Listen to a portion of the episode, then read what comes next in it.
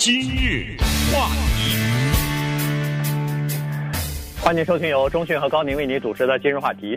最近这一两个月啊，人们待在家里边，呃，有很多的事情呢，可以在学习啊。这个所谓的学习呢，就是呃，有一些平常呃想做但是没有来得及做的事儿呢，呃，现在也可以做了。其中一个呢，就是分享很多的自己烹饪的一些。要么就是家里边的这种私房菜呀，要么就是呃，在老美的这个社会当中，当然有各种各样的食谱啊等等哈，这个呃妈妈传下来的什么的，然后都开始在家里头试。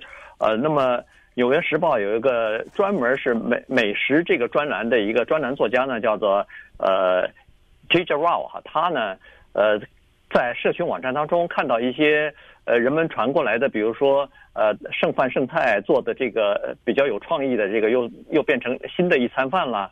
呃，有的人呢把那个买的绿葱啊，呃切完了以后呢，他留下一个根儿，然后把这个根儿呢种到水里头，放到这个窗台上去啊。呃，然后有的发酵的那个呃酵母没有用完，呃，或者是剩下来一坨面什么的留在那儿，准备下次用啊。哎，他在这个事情上呢。就呃，让他想起很多事情来，于是呢，他也写了一篇文章。他就说，在这次的疫情过后啊，可能人们会意外的有这么一个，至少有很多人吧，会有养成一个叫做节俭的习惯，因为他们在这个呃居家的这段日子里头，有的家庭呃失去工作了，有的家庭没有收入了，那么他们就会想各种各样的办法，怎么样才能够省点钱？嗯，这个话题呢。从天而降，呃，为什么这么说呢？就是说，他一开始并没有在我们准备的话题当中，但是他是来自于一个跟我们关系非常密切的人，在台湾可以叫做先进啊，在中国大陆呢叫做前辈吧。他给我们推荐的，当时他的电子邮件发过来的时候呢，就那一秒钟我看到以后，我就挺感慨的，因为他是这么写的，他说：“中讯高宁推荐你们看一看。”这篇文章，然后他就告诉我们这篇文章的标题是什么，然后说说呢，他让我回想起早年在台湾克难艰苦的日子，母亲什么都要 recycle，他这个地方用了一个英文字，就是什么都要回收。接下来就非常的感慨，你可以看到他很多的话是没有说了啊，因为我们也知道，如果他说的话，那说不完。我们的听众当中，很多人年纪在差不多这个年龄，因为这位先进呢，他已经是在过了七十岁了。那么，所以如果他说他的母亲的话，那应该是一九二十年代、三十年代那个年代出生的人。哎，他们的价值观念到了现在，他们的后辈都记忆犹新。那么，这个同时呢，很难不勾起我和高宁。对我们成长的过程的那个回忆，因为我们的父母那一代人基本上也是这个叫做克难艰苦的那一代人，所以我相信我们的听众当中有这个年龄的人呢，他一定有深深的共鸣。那这个话题要是展开了讲的话，如果我们再呼吁大众提供一点他们这一方面的记忆的话，那可能三天也讲不完了啊。所以，呃。这个倒是一个很棒的一个起点，因为他是一个时评人写的文章。根据照片来看呢，她应该是一个印度人，这位女性了哈，她应该是个印度人。不得了啊！为什么？因为在美国的大众文化当中啊，我们知道有影评人、乐评人，就是音乐评、体评人、评论体育的书评，还有餐评。告诉大家，这些人都是专家，都是他们那个领域的专家。要不然人家不服啊，对不对？呃，你是谁啊？你写的吧？你你凭什么对我的这一道菜或者对我的这种风格说三道四啊？所以呢，Tejal Rao 啊，这一位可能是巴基斯坦，也可能印度了啊。就是这一位女性呢，她多厉害，在她的领域里面有一个奖叫 James Beard Foundation。那一个在媒体上写评论餐厅、评论食品的这些人，如果能得这个奖的话，那是极高的荣誉，你知道吗？他得了两次，呃，就是他，所以他说的话大家听。他这一次发表的文章是什么呢？他发表的文章就是这一次疫情期间我们在家里养成的食品的习惯会持续多久？呃，言外之意就是等疫情过后以后，这些习惯我们还会不会保留呢？然后他告诉我们是一些哪些习惯。接下来他就讲到了，作为一个移民来到这个国家，他是怎么目睹父亲的勤俭，怎么对比他的家庭和人家有钱人家庭的区别，这个对塑造他的性格，对。塑造他的人生价值观起到了多么重要的作用，所以这一集节目呢，他真的抛砖引玉了啊！因为他的文章很短，小小的一小块，但是却勾起我们无限的回忆。那如果您不介意的话，我们可以在这个节目当中跟大家小小的分享一下。对，呃，其实这个习惯啊，节俭的习惯到底能不能够养成，以及到底能够流传多长时间，端看父母亲，在家里边的父母亲，如果你要是。呃，告诉子女或者以身作则，你就一直这么做的话，其实对小孩子的影响是挺大的。中迅刚才说了，我跟中迅的那个年代，为什么现在的节俭习惯现在还养成的呢？哎，就是那个时候父母亲就这么做的。然后不光是我们的父母亲，许许多多的邻居的父母亲、朋友的父母亲也都是这么做的。所以呢，这个就就是根深蒂固的就在我们脑海当中了。来到美国之后，我们依然，至少是我，呃，依然没忘记。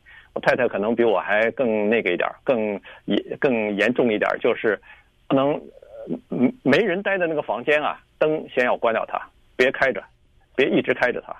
然后这个老美呢，他们是这样子，就是最好家里边的温度一直保持在，比如说七十二度啊、七十三度这样比较适合的温度。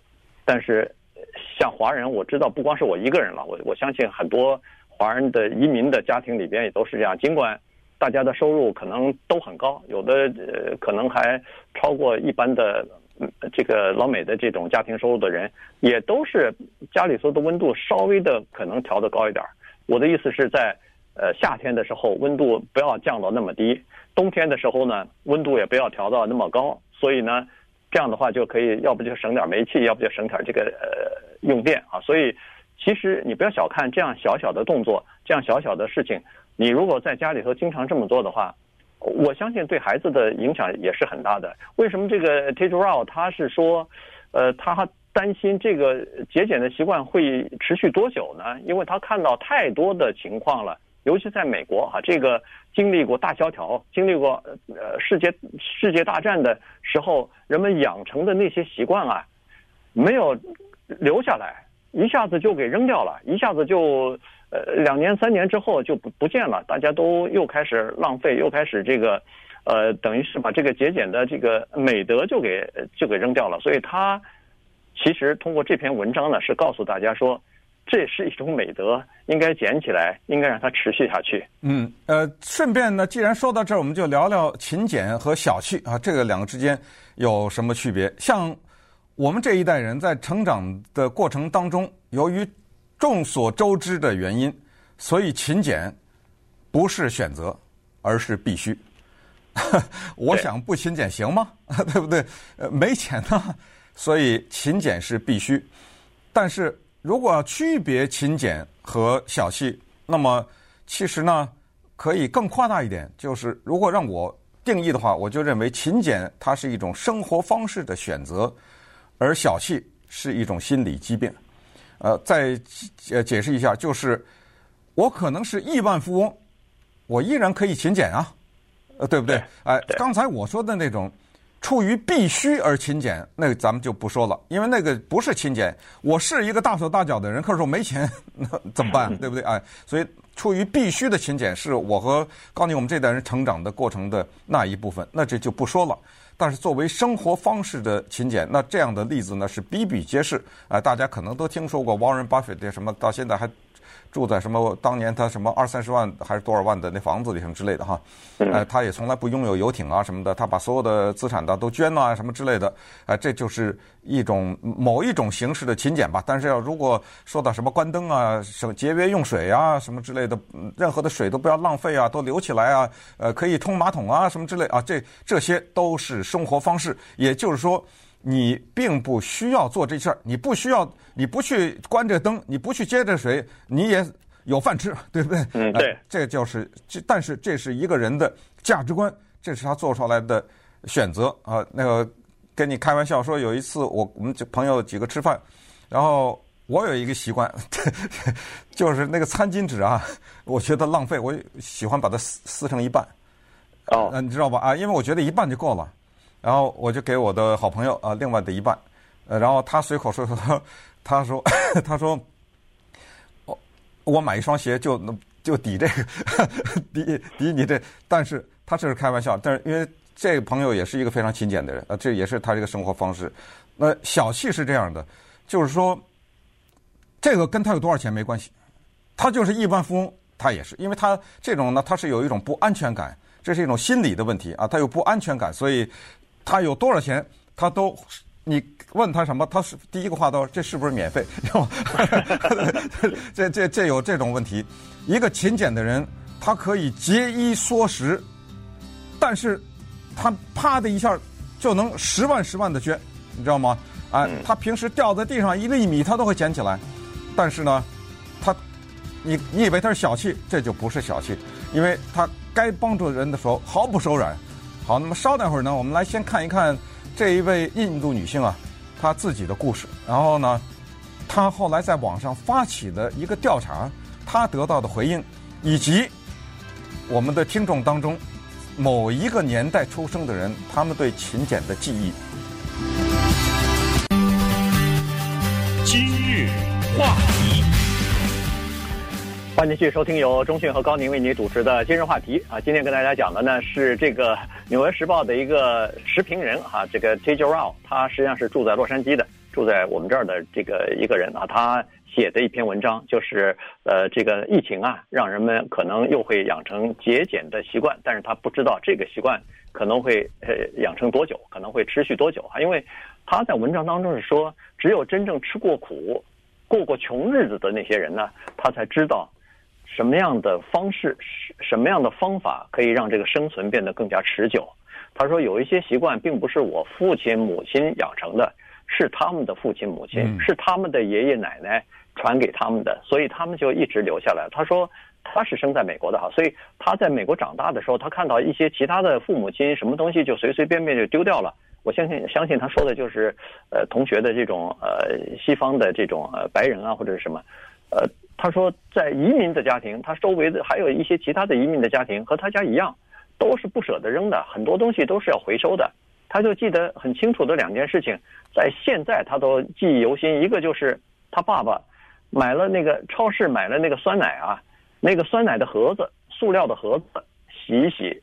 呃，留下来。呃，顺便说一下，就是说他爸爸那那个年代买的那个酸奶的盒子呢，现在没有了啊。啊。呃，他那个时候是一个方方的、挺大的一个，像哎，像像一个 lunch box，啊，对，像一个午餐盒似的。没错，因为现在的人可能会想，哎，美国的酸奶不是那个小小的小瓶嘛？啊，不是，哎，这个叫就是要提醒大家一下，他是说他爸爸的那个年代啊，但是是但是在美国啊。对，但是但是就是举个例子这么说啊，就是他爸洗完了那个酸奶盒子以后，他干嘛用呢？第二天啊，他把家里头头一天剩的饭菜放进去以后，带到上班的地方当午餐吃。嗯，所以用完以后这盒子还没扔呢，不是说用完一次他就扔了。当然了，用完一次，他那塑料塑料的盒子又带回家来洗一洗。对，呃，下一次还要带午餐呢，所以他就是这样子。反复的在使用啊，然后还有一个事儿呢，这个是我我都第一次听说。他说寄到他们家里头的那个信呐，那个信封什么的，没用过的那个里边有白的那个纸啊什么的，他爸爸都会留下来，给他裁成一小块一小块的。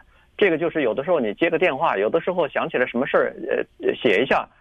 当然它不是永久保留的，但是写完以后，呃，用完它就扔掉了。但是是。还可以再用，于是呢，他就把这点东西也给它裁成块儿。所以他说，在我们家的那个书桌上头，在我们家的那个电话机旁边，你可以看到一摞一摞的这种小纸片儿。嗯，这个东西不得了啊！信封那是产生在电子邮件问世以前呐，是不是？那再加上他们是一个移民家庭，那个时候打电话又贵，所以肯定呢跟家乡来往。都是用书信来往，朋友之间很多也是书信来往。他要是不提醒我们，我们也差点忘了。但是穷困和勤俭就是刺激创意，这个特别重要。有的时候人就是在逼的情况下就逼出创意来。你你现在想想，任何一个信封，它的背面不是都是空的吗？嗯，对不对？你削轻轻的，你把它裁开，别裁坏了，它的背面就是一张纸啊。再告诉大家，我们在复印机现在不是常常会去一箱一箱子买纸吗？对不对？呃，把那一摞一摞的几百张几百张的放在复印机里。我现在这么说，大家可能都不知道。我说了一下，你可能才明白。那一包一包的纸，外面不是还有一张挺硬的纸包着它们吗？嗯，是不是啊？对。哎，我告诉大家，我就对那张纸特别情有独钟。我每一次在拆开那一叠纸的时候，我都是谨小慎微的拆开，然后那张纸啊特别的硬，特别大，因为它要把这五百张纸包在一起嘛。你要是把它慢慢的拆开的话，它那个里边那层是滑滑的。那个能做很多的用处，这张纸，很多人哗哗哗哗的撕了就往一扔，你知道吗？对。嗯，对。当然我我我我这这可能做的有点过分，但是我就是说，就是那张纸，我不告诉你干什么啊，但但是它可以干很多的事情。你在上面，你把它裁剪裁剪，把旁边那些皱褶的地方去掉的话，它大放光彩。这张纸，我只是用这个例子提醒大家，就是我们现在到了。进入到这样的一个时代，就是买了扔，买了扔，买了扔。那正好呢，这么一篇短短的文章，能能够突然之间刺激了我们想到，原来在疫情当中也有一些闪光的东西，疫情当中也有一些，好像是冥冥之中在提醒我们，哦，我们忘了过去曾经的艰苦，像我和。高宁啊，我反复讲，因为我们确实太像了，在那一代人在成长过程当中，那什么都不能浪费呀。对。那个猪肉，瘦的吃了，肥的干嘛？炼油啊！哎，对，肥的就炼的油了，炼完了油，里面还有渣子的。那油渣是好吃的好东西呢。现在知道那什么胆固醇那什么这这那的，能扔吗？最后还剩点东西。好东西啊，什么皮，对不对？那猪皮多厚啊？那那我就都有这技术，对吧？拿一个钉子把那猪皮的一端钉在案板，或者拿一个东西按住，然后拿那个刀顺着往下一划，一个漂亮的一块猪皮，切成小块煮啊，对不对？变成冻啊，它的胶质啊等等，这一点小猪肉，任何东西都不，任何一点都不能浪费。我不知道高宁知道不知道？我们那我现在说的这肯定能勾起你的回忆，那牙膏，啊对，能浪费吗？挤到最后，挤到最后，他有他最后拿剪子剪开，就是最后那一丝一毫的牙膏都不浪费，都挤完了，这个牙膏挤到扁平扁平的，一点都挤不出来了，还能干什么？哎，卖呀！你知道啊？你看想起来了吧？对，那叫卖牙膏皮，那有价值啊！那到那个废品商店卖几分钱呢？那那是几分钱是几分呢？我不记得几分，但是我我印象当中，它比那废纸好像值钱一点啊。呃，就那牙膏的那个。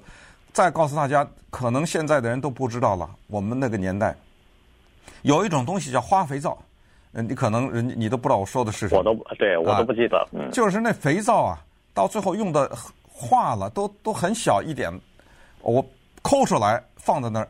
把所有的这些不同颜色的，到最后就是一点一点抠出来的肥皂，再拿手捏捏在一起，就是哎捏成一个花花，就是五颜六色的花花绿绿的一块肥皂，那个也不能扔掉。西瓜更不用说了，西瓜吃完什么都没有，西瓜皮哪能扔啊？我不知道，我不知道你吃过没有？我吃过炒西瓜皮、腌西瓜皮，呃，在盐里面放那个罐子里腌，那是非常好吃的东西，对对脆脆的是吧？对啊。呃，还有，我更不用说了。那个时候我们成长的过程中，满街都坐着一种人。现在我不知道在中国还有没有干嘛修鞋的？嗯，有吗？现在现在 看不到了，现在看不到了。满街都是啊，走几步就是一个人坐在那儿修鞋的，那是怎么回事？嗯，那那就是不能扔啊！这鞋就任何东西都不能浪费。衣服也是这样，我不知道你们有没有穿过带补丁的衣服了？哦，穿过，穿过。对，哦，咱们在现在干嘛忆苦思甜呢？在那儿。但但是就是说，它的确能勾起你这种回。那什么叫衣服？我告诉你，就是现在你们这些呃，就是家里放着五百多件衣服、六千多双鞋的这些女性，告诉你，我和高宁那个时候的有一个概念叫衣服是什么？挂在门后，早上起来穿上，第二天晚上脱了，第二天穿上，晚上脱了，第二天穿上，晚上脱了，什么？就这件衣服，哪还有别的了？对不对？这一年三百六十五天就穿这件衣服，四四个口袋，对不对？呃，洗洗，你知道到后来能洗白了这件衣服。家具哪有买家具的？那时候叫打家具，你会打吗？对，对，都是自己家里头自己找朋友，找朋友帮你去做这个家具去哈。家里头，因为你买不到，没有啊，没钱啊啊。再加上五斗橱什么，那时候我都没太看到过家具店哈。这个家具店是最后后来才有的。呃，然后我还我还想起来以前你你省钱的时候，真的你这个五花五花八门的东西，其实真的你想想是蛮多的。那时候那个修自行车的也是到处都是，现在可能也不太看到了。现在自行车也还是可以，因为你必须你你不能说一个轮胎爆了就扔了嘛，对不对？呃，修什么换个气气门芯啊，这个是还是有。但是我我提醒你一个东西，你可能你都忘了，你知道什么叫套袖吗？哦，我知道，对对对，套袖。我跟你讲，我我现在说这两个字，年轻人更不知道我在说什么呢。嗯，对。啊，为什么？那是保护衣服啊。啊，对，就那一件啊，对不对？对，衣服的那个袖，那个袖子的肘的那个地方特别容易磨破磨坏嘛，所以他就给它弄成套袖。记得早先的时候，美国的西装啊，它在那个地方也有一块不是加厚的。现在也有，你说的那个，那是一种时尚，就是啊，对，那是一种胳膊肘。我说的套袖是上半截，对，只只套在上半截，整个上半截套住，因为我要干活，我干什么，把怕把衣服不能把袖子弄坏了，不行啊，就这一件呢，这衣服。而且在中国大陆那个时候，新衣服买来以后，为了保护新衣服，先把那个补丁先给它弄上，都都有这个做法。对，呃，对吧？所以后来把补丁拆了以后，你一看那个衣服，其他的地方的颜色和那个地方的颜色是不一样的。你保护是保护了，但是这个就像家里头很多人，尤其是我们华人特别愿意做的一件事，就是家里头的那个沙发上头。呃呃，皮皮的我不说了，就是一般的纤维的这种布的沙发上头，它全部给你铺上毛巾啊什么的，就就是呃就是保护这个的，嗯，呃，所以看上去很不好看，但是他还不能拿下来，他觉得保护了他的这个沙发。呃，可以让它多多延续几年。对，那那是价值啊，贵的东西啊，那那是不得了的呀啊！这这种故事太多了哈。呃，随着这节目的进行，我们想起什么再跟大家讲点什么。但是不管怎么样，等等会儿呢，咱们再看看啊，然咱们这印度人啊，他作为一个移民家庭，他来到美国以后，他的观察，他的思考，然后呢，他身边的人以及他为什么对疫情期间重在花瓶里的那几颗葱，有这么多的想法。今日话题，欢迎继续收听由中讯和高宁为你主持的今日话题。今天呢，我们根据这个疫情的情况呢，根据一篇小小的文章呢，呃，有感而发啊，就呃对这个节俭这件事情呢，其实来进行一番讨论啊，因为呃确实呃勾动了我们很多的回忆啊。来到美国以后呢，这些。忆苦思甜的事儿呢，似乎做的少了。尤其是，说实话，应该最最应该听的是我们的下一代，是呃，甚至是再下一代哈，他们应该了解我们我告诉你经经历的这些事情。最不爱听的就是这下一代，呃，他们又来了，又来了，又来了，知道了，知道。你那时候穷，行了，行了，别少废话。对。但是这就是说明这个方式方法是有的时候是有问题的，不能告诉他你应该这么做。我们当时是怎么怎么，就是带着一种指责他教训的口吻，就对对对，就是那就是昨天我们说的听不进去的，对，就是昨天我们说的毕业典礼的。讲话就是这样吧，对不对？就是老是说你这一代人怎么样，我这比起我们那代人差多少，说说什么？对啊，就是带种一种批评的口吻，就老是一种算账的这种口吻，但他当然不爱听嘛，对不对？对，但是你如果要是讲故事，说我们那时候经历的是什么东西，有的时候你讲的如果。呃，这个好的话，孩子非常愿意听，他还想还多问呢。哎呦，这些事情真的很有意思啊，很想听。嗯，所以其实不要忘记要跟自己的孩子进行这种沟通，让他们其实也了解这个事情哈。这个，呃，这个 Teacher Ron 呢，他实际上在这个过程当中呢，他当然就分享了他自己家里头一些事情啊。刚才说的什么，呃，用信封的那个后后面那个空白的白纸啊，呃，这种。然后他是说，他家里头那个家用电器啊，基本上只要是坏了，他不会像大部分的人一样去买个新的。他爸总是有办法去弄到一个零件儿。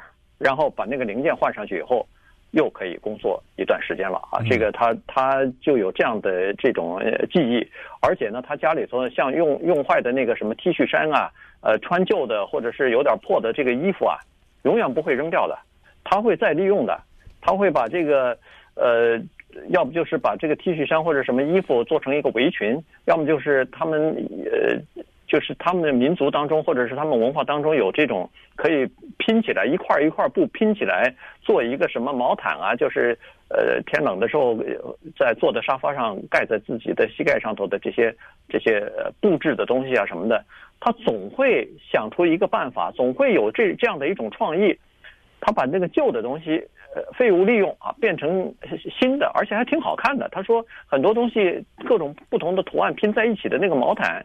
有的时候看上去比买的还好呢。嗯，实际上真的是这个，就是在我们的那个年代，你就包括我爸我妈，他常说的那三个字：“别扔啊！”对 对，呃，对于他在他们的眼里，在这一代人的眼里，什么东西都有它的价值，都不能浪费。后来啊，就是。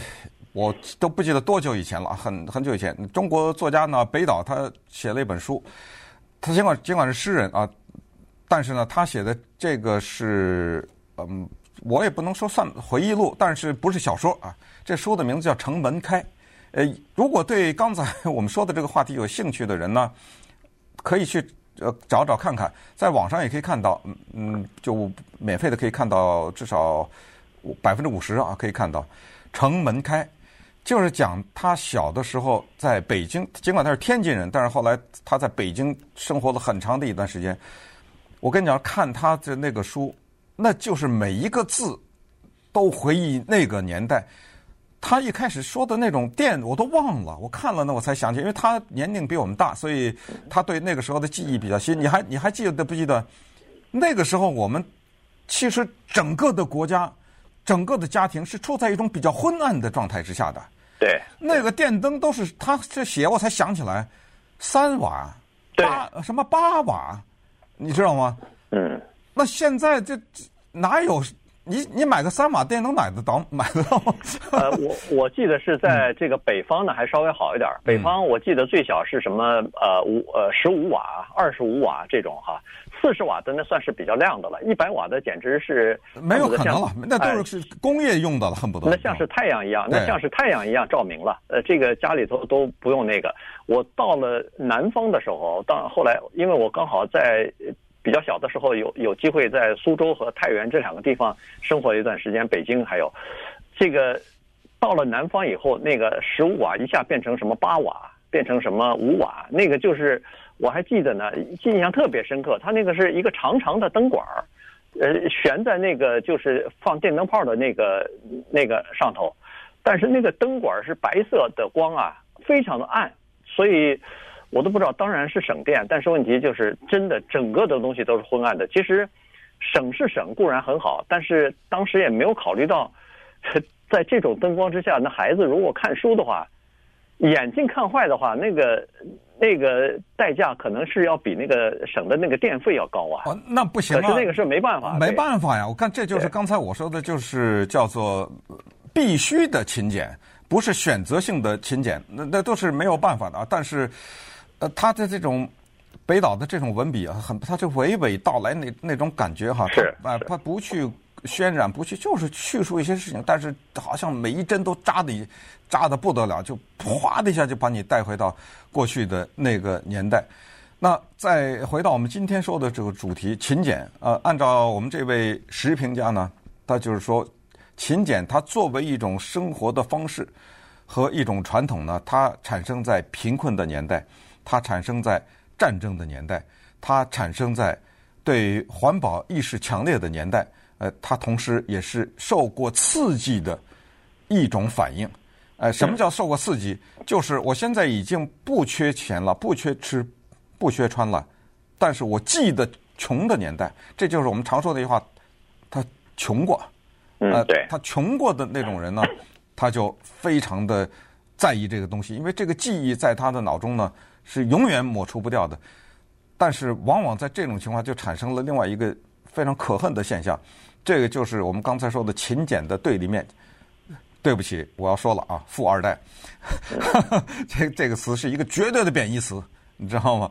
呃，就是因为他们的这种铺张，他们对这种物质的浪费，而且他们对这种几乎是不劳而获。你说他开的车，他住的房子是他赚来的吗？对不对？哎、这种几乎是不劳而获的带来的这种骄傲，呃，和这种高人一等的这种傲慢，绝对的和他们的前辈形成鲜明的对比。我希望今天有富二代的人在听，说的就是你。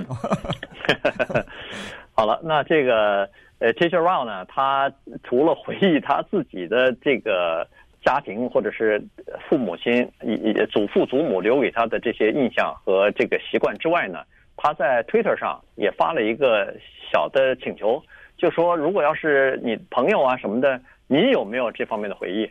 你的家里头是不是也有这样的勤俭的习惯呢？告诉我们一下呀，哎，于是他有很多这方面的朋友就给他回了，当然还有一些他的读者也有回的啊。你比如说那个有一个美国有一个美食与呃美酒的一个杂志啊，他这个杂志的编辑呢，我都不知道他这个名字叫什么，呃，Kushba 啊，我觉得不不重要了，哎，Kushba Kushba Shah 哈，这个他就说了，他妈妈就是。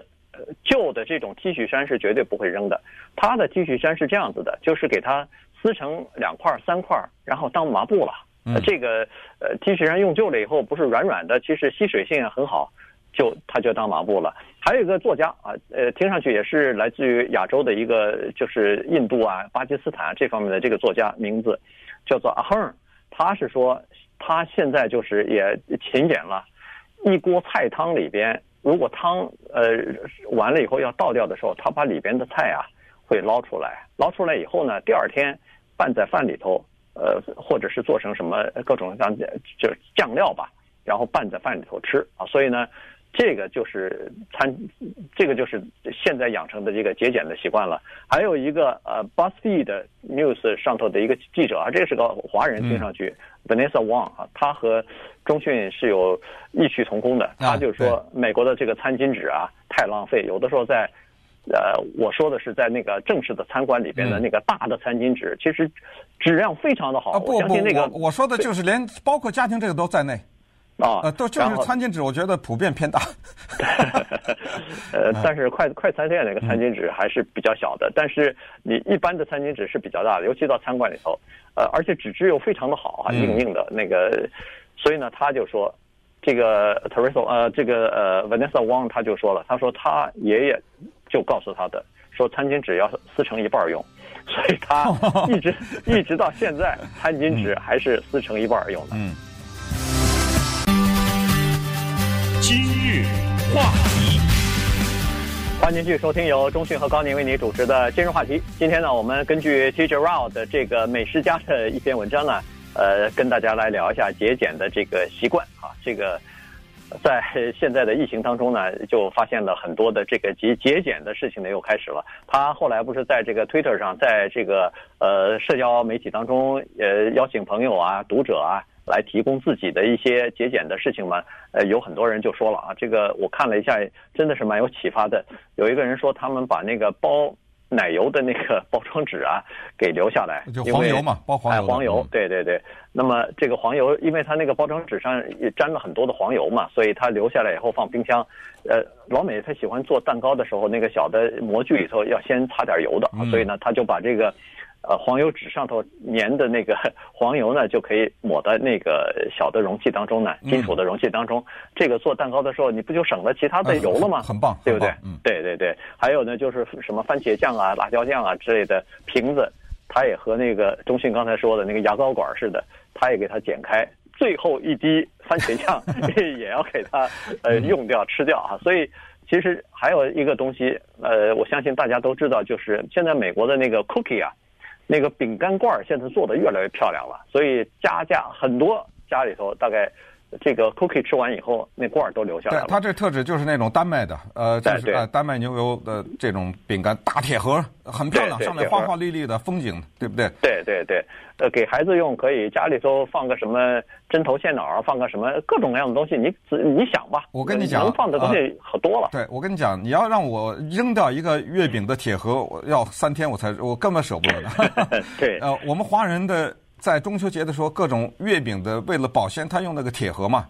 啊，我真的没有办法把它扔到垃圾箱里去。呃，我估计那个那个东西是，我是反正我是把它放在一个包里作为回收，就我我应该是可以回收吧。我想哈，那个现在我的桌子上的呃放铅笔的呀，放什么的，全都是这种月饼的铁盒。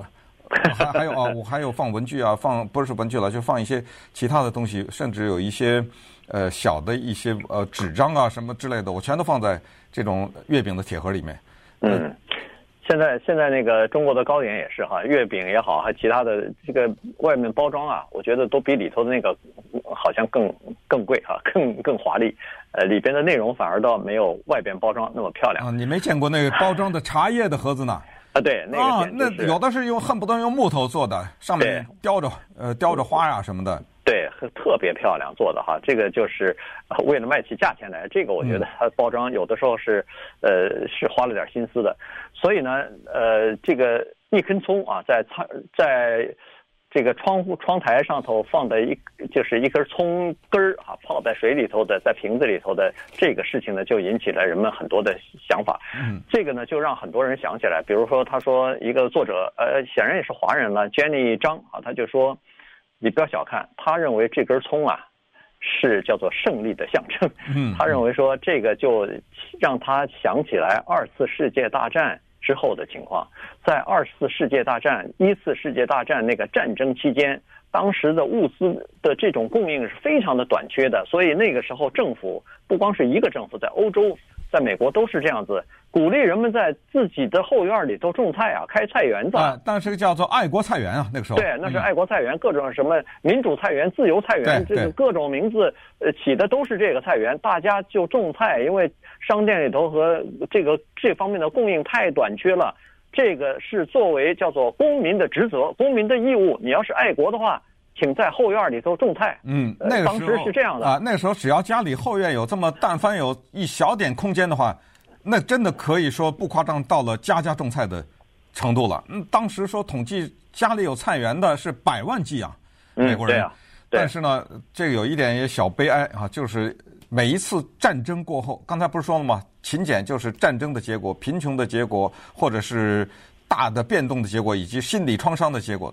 但是很遗憾的是呢，我们的作家也注意到，一段时间过去，人们稍微安定一点，菜园马上没了，啊，马上消。为什么？因为这个是可以理解，那不是在那儿自待着，它就自己长出来的呀。是是，你需要付出劳动的呀。对，我们有很多华人的老年人，那在菜园里一待，那 好几个小时呢，当然是自得其乐的，是，是吧？对对。你要去照顾它，你要去除草，你要去浇水，你要去上肥，你要去这个呃种下去，这个、嗯、这个是花心思的。还要搭架子啊什么之类的。对对对。那现在从经济的角度来讲，你在你花的那个水费，花的那个时间，还不如到超超市里头去买呢。嗯、呃，所以呃，现在是个自得其乐，但是在战争期间，那个就是一个必须的东西了。而且你不要忘了啊、呃，你不要忘了第一战、二战的那个时候的对于。所谓蔬菜的概念都不一样，所以人就这样，人经不起，经不起，就是用当时的眼光看。我们老是，我们没办法哈，我们当时没有过过那个日子，我们只能用现在的眼光。你看，现在每分每秒，任何的一个月，任何的一天，你都可以去买番茄。嗯，对。哪还有季节的概念呢？是，对不对？西瓜长年累月的有，因为它通过暖棚嘛，就是那所谓那个大棚嘛，或者温室嘛，对不对？或者或者通过冷藏啊，什么各种技术的。发达呢，都已经解决这个问题了，所以再再往前推个几十年的话，没有这情况。那任何的东西都有它自己的季节嘛，对对不对？对，所以呢，但是呢，战争过后，人们的这个集体的行为和这种集体的反应呢，它持续一段时间之后，他逐渐就会忘却。人的记忆，人的这个忘记性是非常大的。呃，过了好日子之后，那个当时那苦日子他就忘记了。但是呢，这个就是呃刚才我们所说的，这必须要父母亲或者甚至是爷爷奶奶这一辈，就从孩子就要告诉他们有这个习惯的话，他才能他才能有点印象，否则的话早就忘记了。那而且这一次呢，呃，有一个事儿我倒觉得蛮有趣的。这个我不是鼓励大家这样做啊，但是我注意到大家记得呃，应该每个人都知道吧？现在没办法去剪头发了，是 对不对？呃。我不知道你啊，你高宁，你小时候去花钱剪头发吗？我小时候 那个想不起来，我都忘了，我都忘记了，应该是花钱，啊、应该是花钱去。我从每次都是我爸啊，呃，他给弄得又难看又疼，剪的，他那技术技术很糟糕。呃，但是呢，这一次就发生这个情况，就是所谓的有的女的是对着镜子啊、呃，你知道这一次在 YouTube 上。有多少这样的视频教你怎么对着镜子剪？因为没办法，这头发长长了呀。我们电台有位小哥都梳辫子了，你看到了吧？嗯，人家人家就是恪守这个。呃，我的意思说呢，就很多的夫妻之间，咱高宁的头不是也是太太剪的吗？对不对？对对 对。结果结果到公司，人家说：“哎，你剪头发了？”我说：“剪了。”人说：“哎，剪的好像。”呃，挺有层次的啊！这这人家是礼貌的，人是 对，人家是呃，这个工委呢。实际上我知道剪的是呃，剪的是很差，但是问题 我感觉到很光荣。嗯、对对对，不，我说的意思呢，就是说呃，这个也是一个，就是当年的一个习惯啊，就是我不知道，当然你可能那那个时候剪一个头，我记得一毛五到店里，对，我记得好像是一毛五。对，其实说实话，你说这个呢，我在小时候倒还是在呃这个理发店剪，因为我爸我妈不会剪啊，所以，呃，但是我来美国的读书的时候，那时候我是不舍得出去剪头发的，嗯，所以我们这在读研究生的时候，有一个有个朋友啊，有个同学，他是义务的帮大家剪头发的，后来呃不好意思老用人家，所以。后来我在打餐馆的时候，刚好打餐馆的一个人，呃，一个呃，跟我一起做这个 waiter 的一个人，他是可以剪头发的，所以我经常是到一个月了就到他家去，嗯嗯、请他给我剪头发。所以那个时候总觉得剪头发挺贵的哈，所以那时候，但是后来你看，现在我们自己剪，呃，现在我们要到理发店去剪去了。不过这次回来以后。看看太太的技术是不是可以 稍微提高一点？拿拿着活人做的一个实验，哈，好，那么我以窗台上的葱开始，那么最后就以窗台上的葱结束，哈。也就是说，不要看这个葱，本来我们如果不种它的话，认为它是死的，放在水里，在窗边，原来它是活的啊！原来窗台上那些葱，它有巨大的象征意义，它告诉我们生命的循环，它同时提醒我们我们的先辈节省的理念。他也告诉我们，自然是多么的顽强，然后最后，窗上长出来的葱告诉我们，一切都还是有希望的。